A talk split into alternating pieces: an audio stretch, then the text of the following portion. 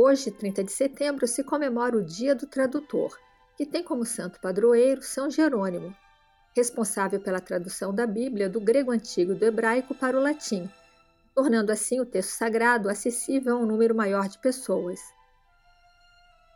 A tarefa do tradutor é complexa. Parece ser lugar comum afirmar que, para ser um bom tradutor, é preciso ser um acrobata da língua, ser flexível no manejo das palavras, pois sempre aparecerão situações difíceis que vão exigir dele criatividade e agilidade. A ideia do tradutor como um acrobata me faz lembrar um poema do dramaturgo francês Jean Genet, Le Funambule, o Fonâmbulo ou O Equilibrista, escrito em 1957 e dedicado ao equilibrista Abdallah Bentaga, que foi companheiro de Genet. O poema pode ser visto como uma alegoria do fazer artístico, do qual o tradutor de literatura também faz parte. O poema de Genet lê-se que o arame estava morto, ou se você quiser, mudo, cego. Você surge, agora ele vai viver e falar. Diria que o arame é o texto de partida e o equilibrista o tradutor, sem o qual o texto de partida permaneceria mudo àqueles que não compreendem a língua na qual foi escrito. Mas é preciso domar o arame e sempre desconfiar dele, como bem lembra Genet.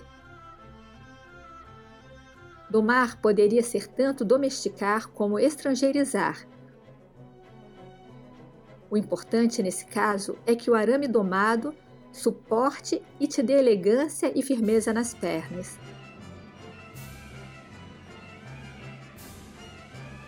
Vale destacar que uso aqui a tradução de Beatriz de Azevedo do poema de Genet, o qual prossegue em seu elogio equilibrista como se estivesse falando diretamente com o tradutor.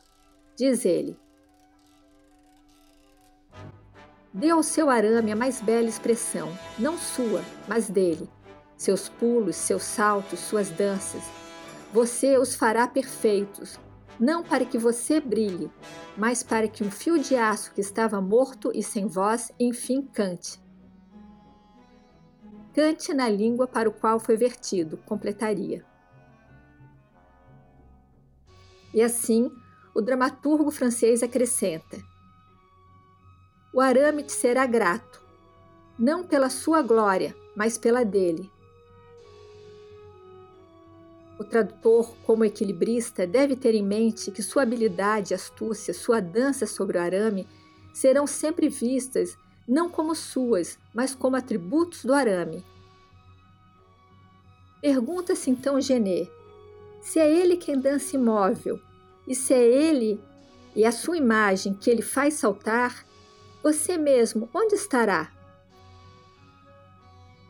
O tradutor estaria num estado de solidão e obscuridade, composta, diz o poema O Equilibrista, de milhares de olhos que te julgam, que temem e esperam a sua queda. De fato, o tradutor, como equilibrista, está sobre o arame, sempre a ponto de cair. Ele se lança essa aventura porque sabe que está morto, invisível, antes de subir no arame mas, paradoxalmente, afirma Genet, a respeito do equilibrista, ele deve tratar de morrer antes de aparecer e que o morto dance sobre o arame. Morto, o tradutor pode incorporar outra fala que não a sua. Só assim poderia fazer falar o arame.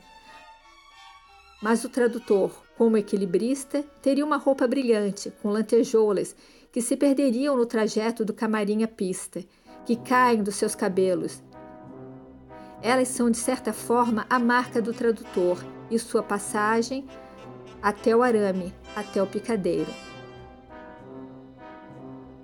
O fato é que o tradutor é um artista e de Genet que não se é um artista sem uma grande dor.